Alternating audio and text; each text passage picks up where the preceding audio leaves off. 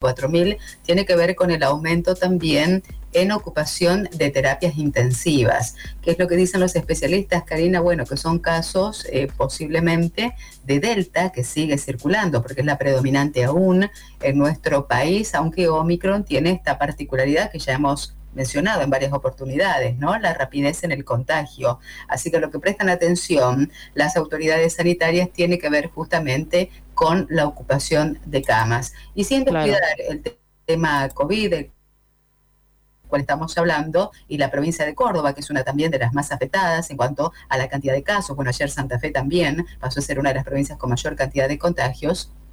Yéndonos a la provincia de Córdoba, el gobernador de Córdoba, Juan Schiaretti, habilitó testeos y la aplicación de vacunas en farmacias. Y esto ante el avance ¿no? de la tercera hora de coronavirus, algo de esto anticipamos ayer, pero bueno, el gobernador informó que la provincia definitivamente incorpora a laboratorios privados y a farmacias a esta red de testeo, pero también de vacunación. 120 laboratorios privados que se van a sumar al sistema de prevención y de control 32 ubicados en la ciudad capital de Córdoba, mientras que el 88 restantes estarán ubicados en distintos puntos de la provincia de Córdoba, donde también hay una afluencia de turistas importantes, Cari. Y claro, claro, hay que surfear, ¿no? Entre eh, la campaña que han hecho para captar turismo, esta posibilidad que les da altos niveles de ocupación y lo otro que tiene que ver con el COVID. Vamos a seguir en este tema porque nos preguntábamos también cuáles son las variantes que están circulando, si es la Delta, si es la Omicron, aquí en, en la provincia de Santa Fe y en la República Argentina en general, con tanta movilidad que hay hoy con motivo del turismo, creo que hablar eh, de un distrito es, muy difícil, ¿no? Tratar de, encerrar todo dentro de un lugar geográfico. Eh, es por eso que vamos a consultar a Marcelo Luca. Marcelo es dueño de un laboratorio que funciona en Venado Tuerto y que es uno de los pocos laboratorios privados, si no el único en la provincia de Santa Fe, donde se detecta la variante de COVID de la que se trata, de la que está circulando. Así que, eh, Marcelo, le agradecemos mucho el contacto desde Radio M Santa Fe. Lo saludamos. Buenos días, ¿cómo está? Hola, ¿cómo te va, Karina? Eh, María Silvia. Eh, un saludo para toda tu audiencia. Bueno, efectivamente Marcelo, nosotros estábamos, bueno, fuimos los primeros en detectar por una por la variante Omicron en el país una, una coincidencia de factores, primero porque teníamos el kit para hacerlo y segundo porque entre otras provincias que, que manejamos muestras estaba justamente San Luis y Villa Mercedes San Luis, que es donde fue el primer caso. Ah, Después, obviamente, a partir de esa fecha, para esta parte, hemos recibido muestras de, de la provincia de Buenos Aires y de distintas provincias. Eh, Marcelo, y en este momento, ¿qué conclusión sacan ustedes cuánto de Delta y cuánto de Omicron están circulando en el país?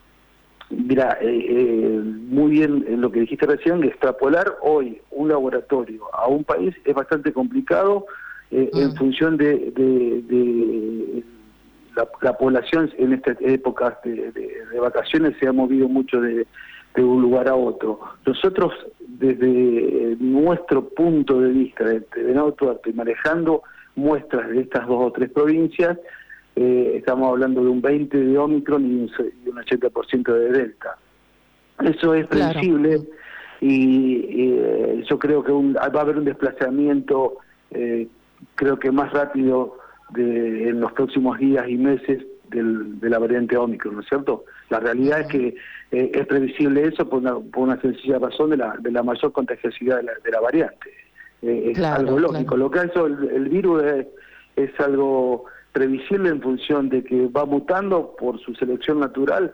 Cuando más efectivo sea la contagiosidad y menos daño haga al huésped, es la es la, la, la opción más inteligente del virus, por así decirlo, ¿no es cierto? Entonces, en función de eso, yo creo que mucha gente habla del fin de la pandemia. No, yo no soy, no, no, no, no soy futurólogo, pero creo yo que estamos en, en ese camino, ¿no es cierto? Porque esta variante, pese a que es muy contagiosa por lo que se ve en función de, la gente, de la población vacunada y de, de su aparente eh, avidez por el sistema eh, respiratorio superior y no el inferior, diría yo que estamos por buen camino. Si yo no soy epidemiólogo, pero si vos me preguntás a mí personalmente qué opino sobre que el ingreso de la Omicron en, esta, en estos tiempos y, y, no en dos o tres meses eh, posteriores, yo te diría que preferiría que ingrese de una manera eh, controlada en estas épocas y no en las épocas invernales donde nosotros sabemos donde se saturan los centros de salud. Claro, y donde ya hay casos de, confluencia de, eh, de dos eh, virus, ¿no? Como es el de la gripe y es el, el COVID justamente, y ya se está analizando eh, cómo esto puede llegar a, a, repercutir en la salud de las personas. Pero más allá de esto, Marcelo quería eh, a ver sacar una conclusión muy liviana, si se quiere, ¿no? Pero usted seguramente me va a ayudar eh, con todos sus conocimientos y además con la experiencia que tiene a partir del trabajo en el laboratorio. Digo, siendo que la mayoría de, los casos que circulan todavía son de Delta, eh, por allí uno concluye sobre la importancia de la vacunación, ¿no? Digo, que no sean casos más graves en cuanto a las afecciones de los positivos, tiene que ver directamente con la vacunación. No hay duda alguna. Acá la única terapia que hoy tenemos que hoy no, que desde hace un año tenemos, es la vacunación. Las medidas de sentido común significan que, pese a que las variantes quizás eh, tengan un efecto, eh, diríamos, clínico inferior al que tenía la, la variante salvaje, que son las iniciales, es gracias a consecuencias de la vacunación. Es decir, eh, más allá de que uno respeta las ideas de, los antivacunas o de que haya gente que no, no, por, por H motivo no quiera irse a vacunar, yo creo que es de sentido común hablar que hoy podemos tener las terapias limpias, la, la capacidad eh, eh, tan abierta en todo el país, inclusive en Santa Fe, es por la vacunación. Entonces, el único mecanismo que para los contagios es la vacunación. Si nosotros somos responsables con nuestras vidas y con, con nuestro entorno, tenemos que vacunarnos.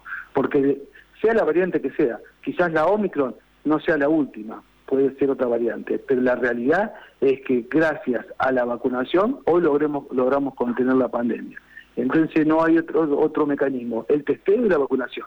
Recién escuchaba los testeos que en, Córdoba abrieron testeos para en farmacias y autotesteos. La realidad, yo desde el punto de vista del laboratorio diría que cualquier tipo de testeo sirve en función de que la persona sea responsable eh, y, que se aísle.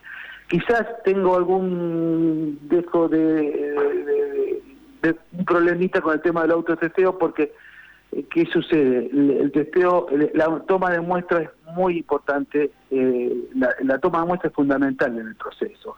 Usted dice con respecto a la posibilidad de que haya un error en la forma de tomar la muestra. Tal cual, ustedes se han testeado seguramente, ustedes se dan cuenta que no es algo que lo pueda hacer una persona eh, eh, en su propio cuerpo, porque yo me lo he tratado de hacer y realmente es dificultoso. O sea que todo, no estoy en contra de los autotesteos, no estoy en contra de que la gente se testee de la, de la manera que sea, simple porque es es un acto de responsabilidad. Lo que sí, hagámoslo bien. Todo lo que se pueda hacer, hay que hacerlo bien, de modo tal de que estemos seguros de lo que estamos haciendo.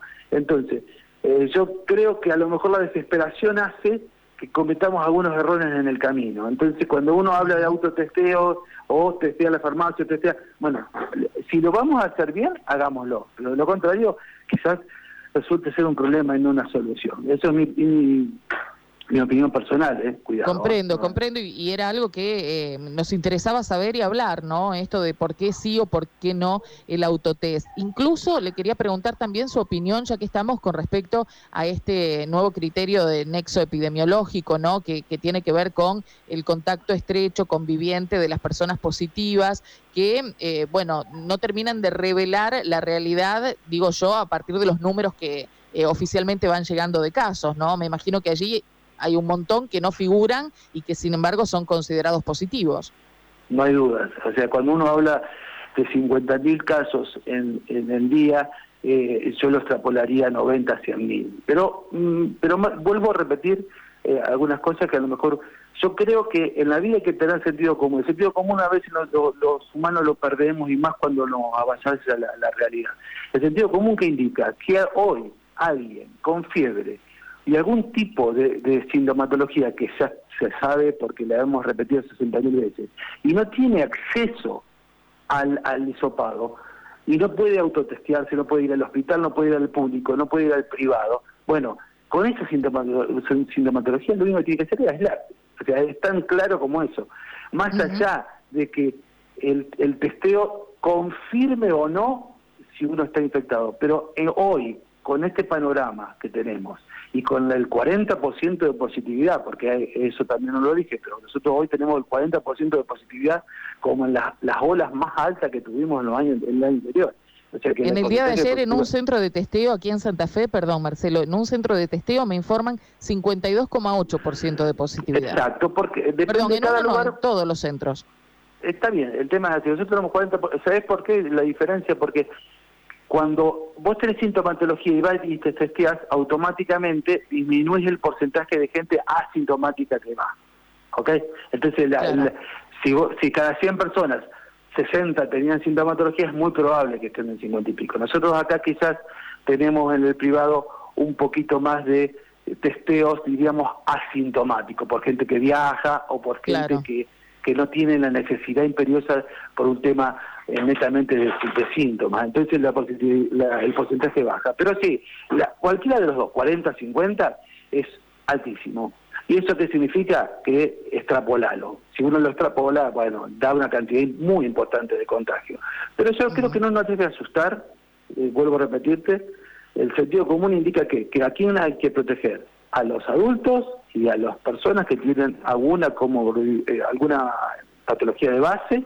Eh, eh, y entonces, si uno se contagia y cuida las normas que, que ya están sobre eh, habladas, que son el distanciamiento social, el uso del barbijo en, los lugares públicos, bueno, yo creo que llegaremos a la temporada invernal con la pandemia controlada. Yo mm, personalmente creo que todo el sistema epidemiológico nacional lo que está tratando de hacer es, sabiendo que la variante Omicron va a ser una variante que va a infectar masivamente a la gente.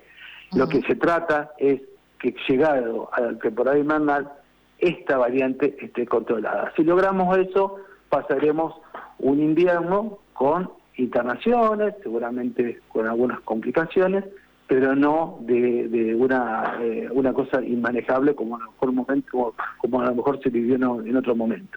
O sea, hoy en día, la como antes, la responsabilidad personal en la pandemia es fundamental. Y, y esto pasará a ser epidemia, después, creo yo, después del 2022, y mientras tanto tenemos que convivir de esta manera. Claro, bueno, me quedo con eso, Marcelo. Y le agrego una sola pregunta más, que es una duda que incluso nos planteamos en el día de ayer. ¿Qué muestras son las que se analizan para determinar la variante? ¿Quién lo define? Digo, es, eh, es un particular que va y dice, yo quiero saber qué tipo de, variante de coronavirus tengo. Ese, eh, ¿Son los estados provinciales? Eh, esto, es muy, esto es muy dinámico, porque al comienzo, cuando no había Omicron, obviamente nosotros le hacíamos la variante a las personas que habían viajado de Sudáfrica o de algún punto en cuestión que estaba que estaba esa variante. Hoy en día con la variante ya eh, diseminada, nosotros nosotros personalmente le hacemos a todos la variante, pero un estudio esto es un estudio que, que el laboratorio está haciendo para, para, para presentarlo a fin de año. Esto es un laboratorio, o sea, esto es una cuestión personal que estamos haciendo esto, ¿cierto? De laboratorio. Estamos haciendo a todos los positivos le estamos haciendo la variante pero eso no indica que todos los lugares, todos los pacientes positivos se le estén haciendo. No obstante, con esta esta metodología que yo te, decía hace un ratito, que, que con el nexo de una Omicron se pide la variante, eh, es muy dinámico porque hoy en día cuando, cuando la, la Omicron supere los 30 o 40%, ya vamos a darnos por hecho de que es la variante está en, en, la población y no la vamos a necesitar eh, eh, secuenciar, porque evidentemente cuando superan algún porcentaje ya no tiene sentido hacerlo, ¿no es cierto? Hoy tiene sentido porque porque el aislamiento de esa persona se mira con otro ojo, pero yo creo que si vos me preguntás dentro de 15 o 20 días ya no va a tener sentido hacer la variante, porque la variante va, va, va a penetrar en toda la población. Correcto. Marcelo, sí, clarísimo, clarísimo. Le agradecemos mucho la claridad y además el tiempo que nos ha dispensado. Muchas gracias. ¿eh? No, gracias a ustedes, un abrazo y bueno, buen año para todos. Yo espero que este sea el último año que convivamos con esto. Ojalá que sí, que Dios quiera. gracias. ¿eh? ¿eh? Un, beso, chao, Gracias. Marcelo Luca es el titular, el dueño del laboratorio quien venado